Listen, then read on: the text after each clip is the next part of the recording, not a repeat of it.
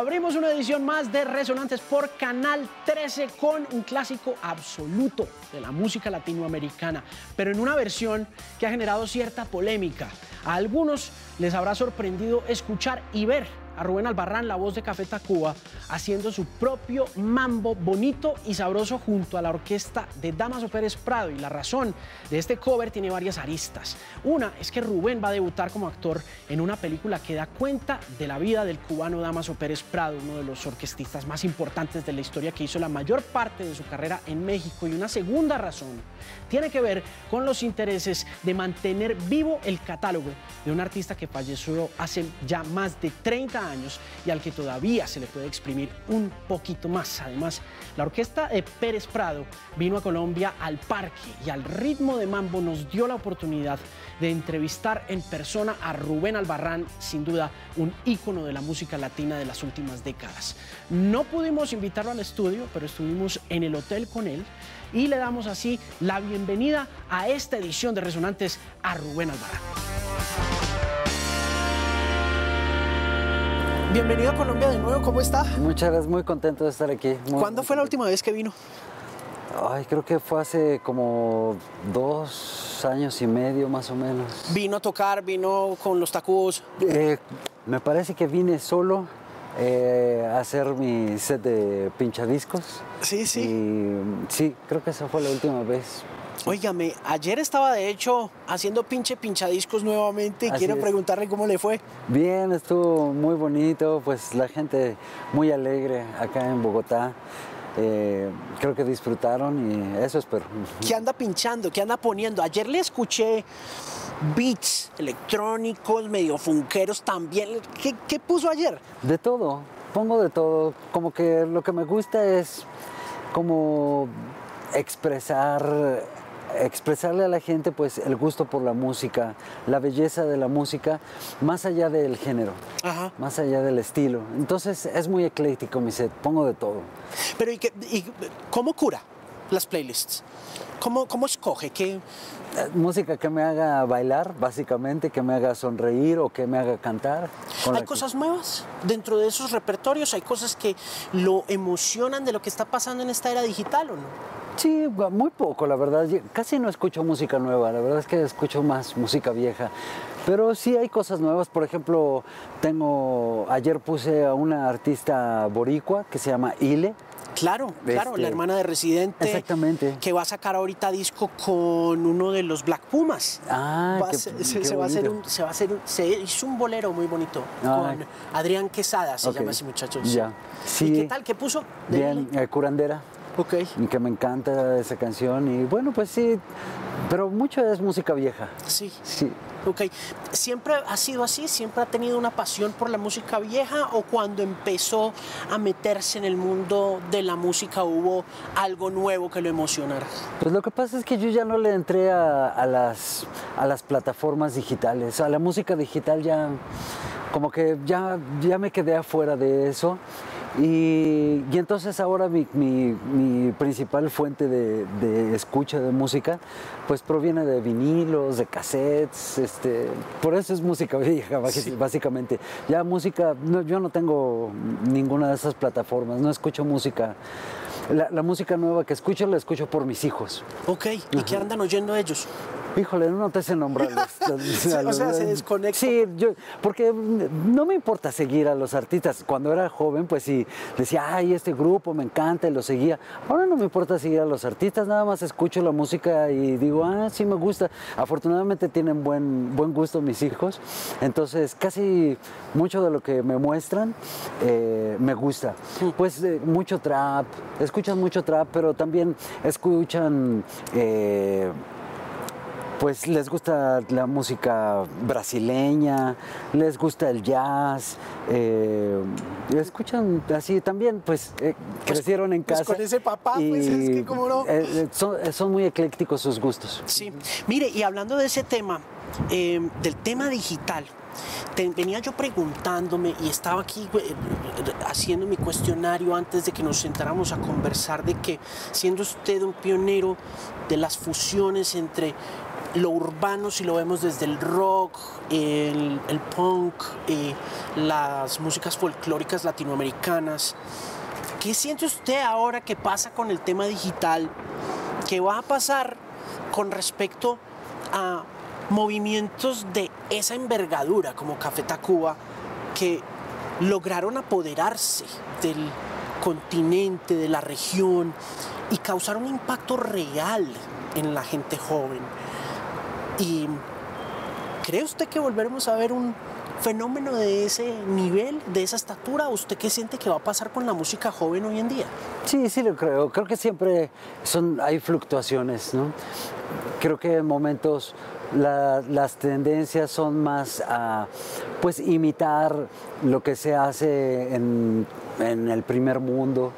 Eh, y luego pues llega otra generación y cansada de solamente estar escuchando o viendo o atendiendo a las, a las tendencias, este, digamos, pues, internacionales, foráneas. Exacto, y pues más anglosajonas básicamente. Eh, cansados de eso, pues se regresan a verse a sí mismos, ¿no? Lo que hay en casa, lo, la, las músicas tradicionales. Creo que sí, sí va a haber seguramente. ¿Será que sí? Porque yo cada vez siento más que todos nos estamos segmentando en un pequeño mundito y la internet precisamente nos está volviendo como atomizados, ¿no? Nos está volviendo este pequeño universo de cosas donde ya no tenemos este monolítico símbolo de la cultura latinoamericana como unos tacúos, como un soda o como unos aterciopelados que llegaban y se quedaban con la atención de millones de personas, ¿sabe? Sí, la verdad es que ya no entiendo demasiado qué está pasando, pero y sí, totalmente de acuerdo en que tal vez nos estamos como separando en pequeñas eh, pues grupos de, tendencia, pero también, o sea, ahorita porque digamos eh, el reggaetón está acaparándolo todo y pues ellos sí logran una eh, una exposición mucho más masiva que la que nosotros tuvimos. Entonces, eventualmente cuando pase esa moda, pues vendrán otras músicas que, digo, también no podemos futurizar demasiado, el mundo está, está tambaleándose y todo lo que podríamos pensar que es una institución, algo seguro eh, el día de hoy, mañana puede desaparecer fácilmente. Entonces, Tampoco no sabemos qué pueda suceder, pero si siguiera más o menos como la misma línea de tendencia, sí, creo que puede, puede volver, pueden venir artistas que retomen eh, la música tradicional, eh, que la mezclen con, nuevas tendencias, con nuevas, nuevas tecnologías y que logren eh, pues una exposición masiva. Cuando yo tenía 19 o 20 años, recuerdo que, bueno, mucho tiempo atrás también, recuerdo mucho a mis padres em, oyendo música eh, de protesta, oyendo música con un fondo social y político muy importante. Recuerdo de niño oír cosas como Santa María de Iquique, de Quilapayún. Recuerdo ir a Víctor Jara y a Tahualpa Eh, pero fue su voz generacionalmente la que más me habló a mí en términos de conciencia social, ecológica, ambiental y política cuando salió el rey y cuando, cuando escuché esos acordes de cómo es que te vas Salvador de la compañía si todavía hay mucho verdor si el progreso es nuestro sitio y está. Eh, recuerdo mucho que esa fue mi canción protesta como parte de la generación, ¿sabe? Y lo recuerdo como activista desde entonces, desde la música. ¿Ese fue su inicio como activista o usted fue activista desde más temprano en la vida? No, en realidad, digamos que no hay como un comienzo. Eh, siendo yo el vocalista de, Café Tacuba, mucha gente se me acercaba, gente que era, formaba parte de alguna organización social, eh, pues que estaban enfrentando alguna lucha de alguna comunidad, algún pueblo. Eh, entonces fue así que me empecé a sensibilizar. Eh, empecé a escuchar, ¿no? Eh, venía la gente, me, compartía sus experiencias y me fui sensibilizando. También a la vez, pues me, me, iban invitando, ¿no? Pues a tal marcha o a tal protesta y, y yo asistí, asistí para aprender, para conocer, para relacionarme con otras personas. Entonces, eh, ahí empezó, ¿no? Y pues a, partir de la sensibilización ya no hay, ya no hay marcha atrás, ¿no? Ya sabes qué está sucediendo, ya te tocó el corazón, ya dijiste, hoy ¿cómo puede ser que, que esa situación la esté viviendo esta, estas personas? O que eh, tratemos de esa forma a los animales, o que estemos contaminando el agua de la forma en que lo hacemos. Entonces ya no hay marcha atrás, ya lo sabes. Sí, claro que sí te puedes hacer tonto, pero bueno, en mi caso es, es también un gusto, es un, es un placer lo mismo, conocer a otras personas, otras culturas, otras, otras vivencias, otras experiencias, me enriquece, enriquece mi vida y pues eh, a cambio pues pongo digamos, el espacio mediático que como personaje público tengo, pues para darles voz, ¿no? Que se, que se amplifique su voz y, y, que, pues, que sea del conocimiento eh, del público la situación que, que estén viviendo. ¿Recuerda quién fue la primera persona que lo motivó que, o la primera causa que lo conmovió? Híjole, no. Mm, recuerdo, por ejemplo, con Café Tacuba, de las primeras cosas que hicimos fue eh, una protesta frente a la embajada norteamericana ya en, México, eh, de, perdón, de Francia, eh, en contra de las, las pruebas nucleares. en el atolón de, ¿cómo? no recuerdo cómo se sí, eso fue que en el gobierno de Chirac de Jacques Chirac. Sí, eso debe haber sido como en el 92, sí, tal vez. Pudo haber sido por ahí, por esa época. ¿Cómo se llamaba ese atolón? Se nos queda en la punta de la lengua, sí.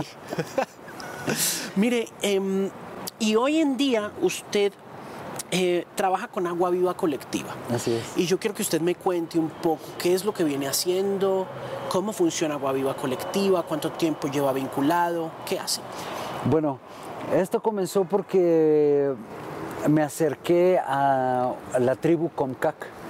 Eh, es una tribu del noroeste de la República Mexicana. Ellos viven en el desierto, frente al mar. Y su, más urgente problema es eh, el desabasto de agua potable. Pues viviendo en el desierto, viven con tal vez 30 eh, litros al día, pero por familia. Tremendo. Eh, tremendo. Y aparte es agua de bajísima calidad porque eh, es agua de mar que, a la que desalinan, pero de todas maneras no es de buena calidad. Entonces, bueno, tienen, tienen enfermedades en, en los dientes, gastrointestinales.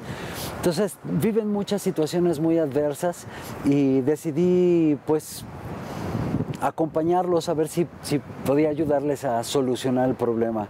Eh, para ello, pues invité a otros amigos músicos, eh, pues porque lo que básicamente hacemos pues es música, Entonces a, través de, la música, de esa exposición que les podemos dar, pues crear presión sobre los gobiernos estatal y federal para que atiendan lo que es un derecho humano y colectivo. O sea, el, no sé si sea igual acá en Colombia, en México sí, el agua es un derecho humano y colectivo. Entonces, eh, pues eso, presionar para que, para que pues los atiendan.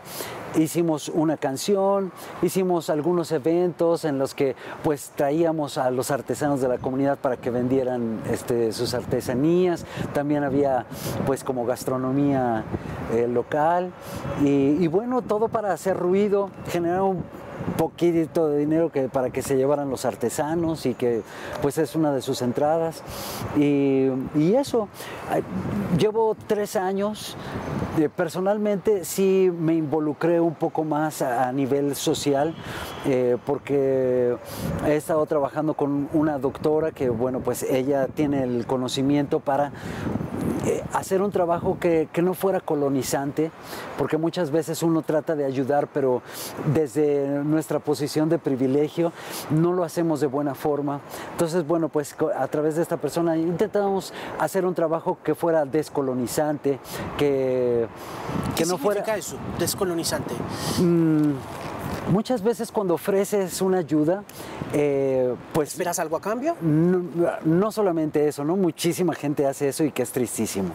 Pero no, eh, a, lo que se refiere esto es cuando tú, por ejemplo, a ellos, les pusieron esta desalinizadora eh, en, en, su pueblo hace 10 años. La desalinizadora ya está muy vieja. Eh, se descompone cada rato. Eh, no hay alguien en la comunidad que sepa arreglarla y no hay dinero para arreglarla. Entonces, si se descompone, la comunidad puede quedarse tres meses sin agua hasta que alguien les haga el favor de venir a, pagar o, a, reparar el, el daño de la maquinaria a quién se le ocurrió, digamos, a un gobierno del Estado. Ah, y bueno, ahora lo volvieron a hacer.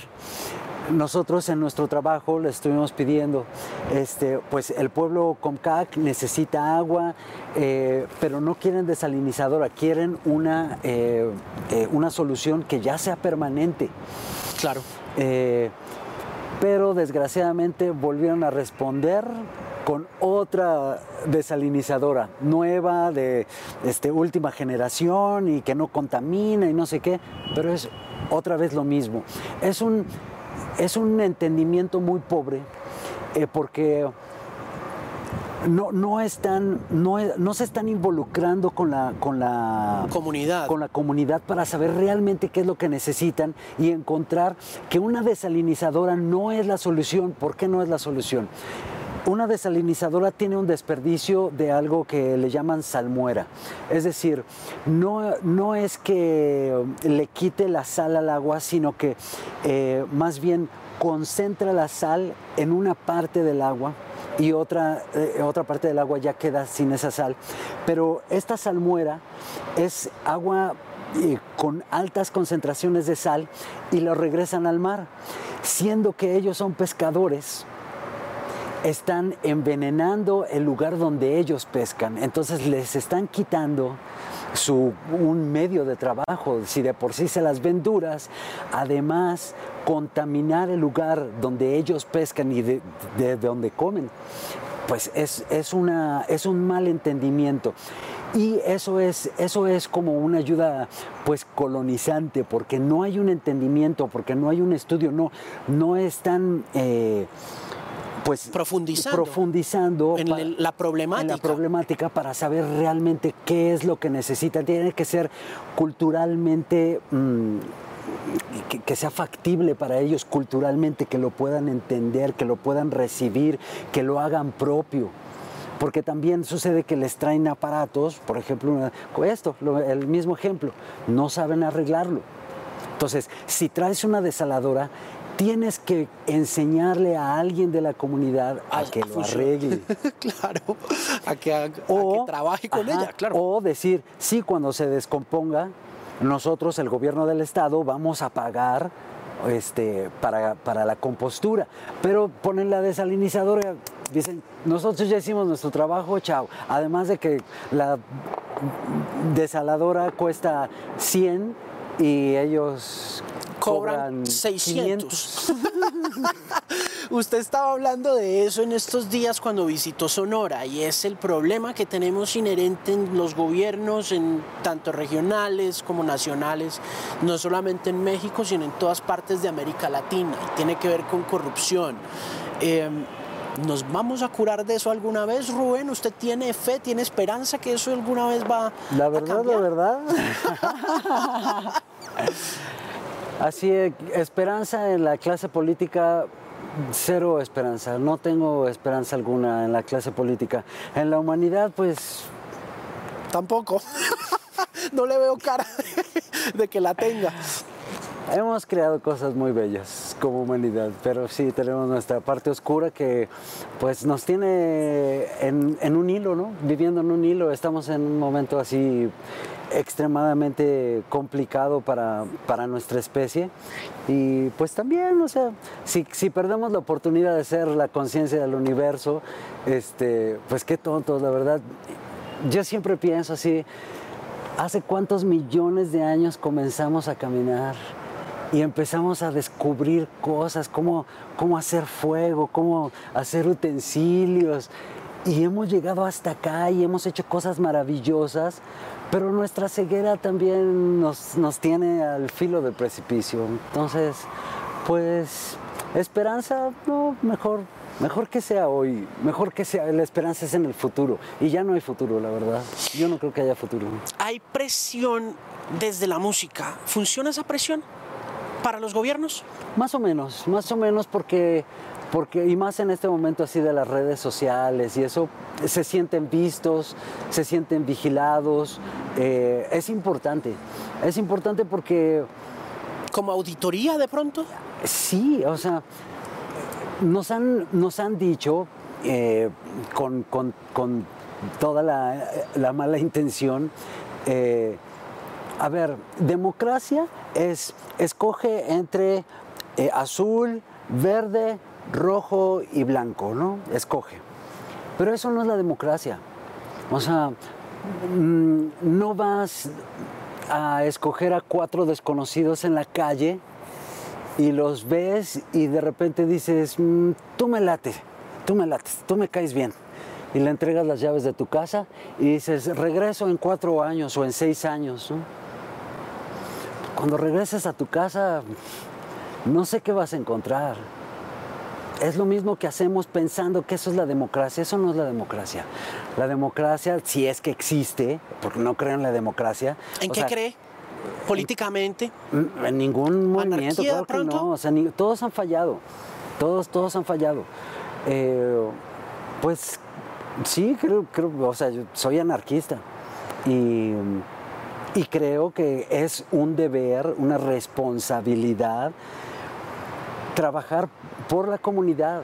Es decir, bueno, en tu comunidad, ¿qué, qué, carencias tiene? ¿Qué problemáticas tiene? Pues trabajar en ello para la comunidad, para todos. Eso, es en lo que creo. Estar, sí, por supuesto. No son gobernantes. O sea, ya la misma idea de, de, decir, ay, si a mí me gobierna tal. No, no, no, a mí no me gobierna nadie. O sea, yo tengo la suficiente conciencia para gobernarme a mí mismo y, y dar los pasos que beneficien a los más, no a mí. El beneficio es para todos. Eh, y además para preservar nuestra especie, nuestra cultura, nuestra sociedad, nuestra familia, para preservar, para que puedan seguir y nuestra forma de vida pues no, no, no, no da para eso, no, no, va no puede durar demasiado.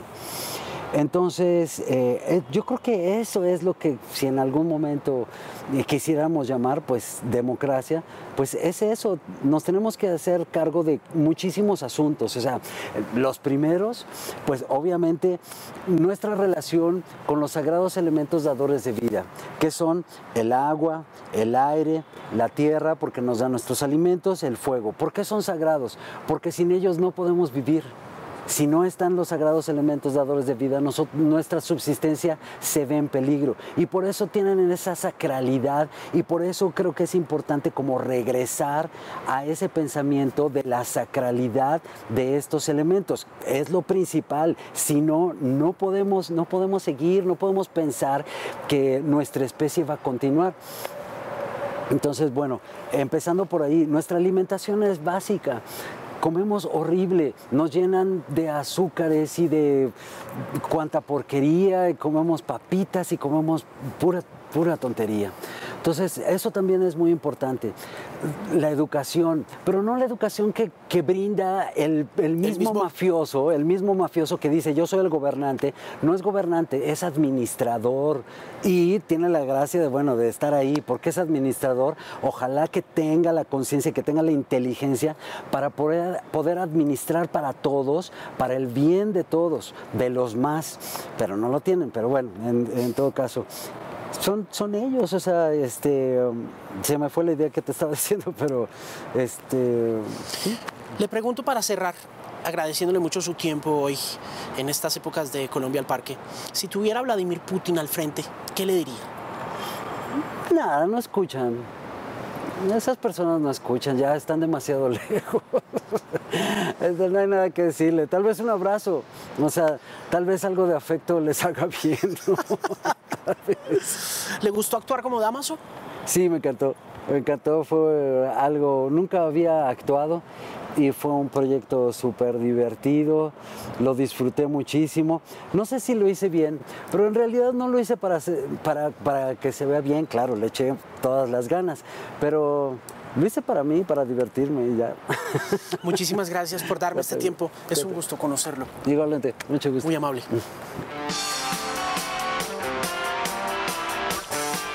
Vamos a hablar del oficio de componer música con una de las figuras más importantes del pop anglo en esta materia, al menos en esa industria de los Estados Unidos. Se trata de Diane Warren, quien rompió todas sus marcas con Aerosmith y hoy es la mujer con más nominaciones al Oscar sin haber ganado. Lleva 13. Este año con una película dirigida por el colombiano Rodrigo García Barcha. Además, a sus 65 años, Diane está estrenando su primer álbum como solista y entre otras cosas nos va a contar cómo escoge a los intérpretes que hacen sus canciones y qué secretos se esconden detrás de un verdadero éxito de radio y de música comercial. Aquí está en Resonantes una conversación con Diane Warren por Canal 13. How do you write a great song? ¿Cómo se escribe una buena canción? No lo sé. Solo intento escribirla, ¿sabe? How do you come up with so many great songs? ¿Cómo hace para escribir tantas? ¿Es un don es algo para lo que se tiene que entrenar? It's a gift for sure, you know, it's a talent, right? But without hard work and without es un don, sin duda alguna. Es un talento. Pero sin trabajo duro y sin ejercitarlo, no significa nada.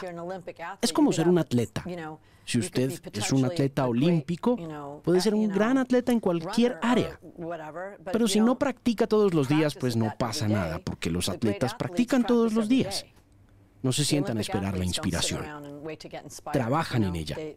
Yo siempre estoy trabajando en algo. Trabajo duro. Practico lo cual significa escribir constantemente para mejorar. Do you have a routine? ¿Tiene rutinas? For that? Yeah, I show, I show up, I go to work. Sí, llego a la oficina, vengo a trabajar, ¿sabe?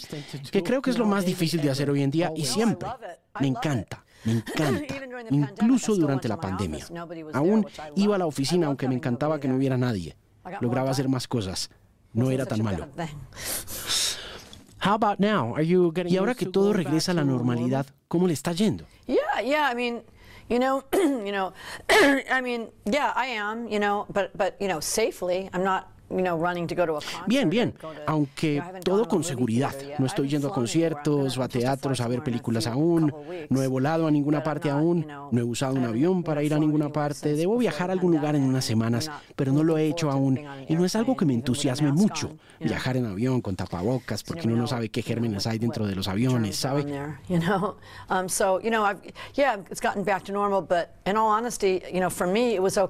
Con toda honestidad puedo decir que aunque todo vuelve a la normalidad, me gustaba ir a trabajar, volver a casa y ya. Dejar de cenar con gente con la que no quería cenar. Recuerdo que puse en Instagram que me había vacunado y la respuesta de mucha gente fue decirme, genial, vamos a cenar. Y en ese momento dije, maldita sea, ¿para qué publiqué eso? Muchas de esas personas son gente con la que no quiero cenar, ¿sabe? Why did it take so long to write ¿Por qué se demoró tanto en escribir un álbum debut? Well, I mean, this is, you know, more. This is still what I do, which is, you know, writing songs for people. It just, I thought I was looking at all these DJs like DJ Khaled or Sigue siendo parte de las cosas que hago, escribir canciones para la gente. Pero he estado viendo a todos estos DJs como Khaled o Mark Ronson o Calvin Harris, curando sus propias canciones con otros artistas y publicándolas en un disco propio. He trabajado en tantos géneros musicales y con tantos distintos tipos de artistas que podría sacar una muy buena versión de eso yo misma. Así que me senté a pensar qué canciones y artistas quería en ese disco. Continuaba cambiando las canciones porque siempre estoy escribiendo nuevas. Fue como ese tipo de proceso. When did you write your first song? ¿Cuándo escribió su primera canción? Me crazy. Uh, Espérame que el gato me está volviendo loca. About 11. I was about 11 years old, you know, and then when I was 14, I became, you know, obsessed with it. Eh, creo que fue a los 11 I have a años de edad y cuando tenía right now. 14 ya me obsesioné con escribirlas. Tengo un gato salvaje en este lugar, el cat pimp. You know what? I can't help but ask you before I get really deep into the. No puedo evitar preguntarle antes de meterme de lleno en este álbum lo que fue escribir esta canción puntual y sé que le han hecho muchas veces esta pregunta porque seguro viene acompañada de aniversarios de haberse lanzado y cosas así, pero aquí en Colombia fue enorme. Bueno, en todas partes fue enorme, en Sudamérica también. I think that I don't want to miss a thing by Aerosmith was just like. Uh, I don't wanna miss a thing es una parte were as a fundamental para entenderla como compositora, de dónde viene ese from, talento to- to y cómo hacemos know para entender un poco better. ese talento y conocerla mejor. Me encantaría que me contara la historia sobre escribir esta A canción. bit about the story of writing that song for those guys. Yeah, I mean, I wrote, it, it kind of became an iconic song, you know, who, who knew? Um, but I, you know, I wrote it for the movie Armageddon. Pues la escribí y se volvió una canción icónica. La escribí para la película Armageddon en aquel momento, 1998, antes de COVID, y jamás pensé en un millón de años que Aerosmith la iba a grabar. Aerosmith escribe sus propias canciones, son una banda de rock. La única canción que no es de ellos que habían hecho antes era Come Together, de los Beatles. Pensaba que las posibilidades de que hicieran una canción mía eran muy pocas. Y lo que pasó fue que alguien que trabajaba en la película le mostró la canción a Steven Tyler y le encantó a él y a su hija que estaba en la película protagonizando a la hija de Bruce Willis y creo que le conmovió. Someone working on the movie showed, showed the song to Steven Tyler and he loved it. And his daughter um, was also in the movie, um, Al ver la película y escuchar la canción le encantó. Y de repente ahí estaba yo sentada con él enseñándole a tocarla en el piano y a cantarla. Eso fue muy bonito. He just he loved it. And next thing I know, I was you know teaching it to him on the piano and having him sing it to me, and um, that was pretty cool. How'd you come uh, up with, or how'd you? ¿Cómo se encontró? ¿Cómo conoció a Luis? Fonsi? I'd worked with him years ago. He had done a song of mine. And, you know, I've, I've just, I've always Con él había trabajado en una canción hace años y siempre me ha gustado su voz. Soy como una especie de guionista para actores que pueden traer esas palabras a la vida, ¿sabe? Amo, simplemente amo a los grandes cantantes que pueden hacer eso. Was this the very first time working with a hip hop artist? ¿Esta fue like la primera vez que ha trabajado con raperos? I had worked, mm, let me see, I'm, I've worked with Snoop. You know, I did, a- Déjame I did a great pensar. song on Snoop. He trabajado con Snoop um, Dogg. Con él years hice una ago. canción hace como cinco años, así que before, lo había Snoop hecho antes. Snoop And I think that sí cantó en esa the first canción y creo sang que fue la primera vez love que él cantó también. someone and make them do Me encanta trabajar different. con alguien song e invitarlos a on que the hagan cosas diferentes. Hice una canción en el nuevo álbum con Ty Dolla Sign en la que canta y resultó ser un gran cantante. Pero nunca había hecho una canción de las mías de este estilo, como Drink You Away. Así que fue divertido combinar a toda esta um, gente. Con Seaside, la nueva canción también me ha do dado mucha satisfacción porque le ha empezado a ir bastante bien. Yo había trabajado con Rita Sophia Ora Reyes antes, pero nunca con Sofía Reyes o con Rake, ¿sabe? No sabía quiénes eran y me parecieron increíbles. Ojalá pudiera hacer más cosas con ellos. Todos esos talentos se fueron juntando. and, um, El management De Sofía sugirió a Rake, los trajimos para cantar la canción, la amaron y les gustó cómo quedó sonando a ellos también. Are there any differences when you work with Latinx artists? ¿Existen diferencias as cuando trabaja con artistas latinos y cuando trabaja con artistas blancos o de habla inglesa? or you know Caucasian artists? Is, is there a difference?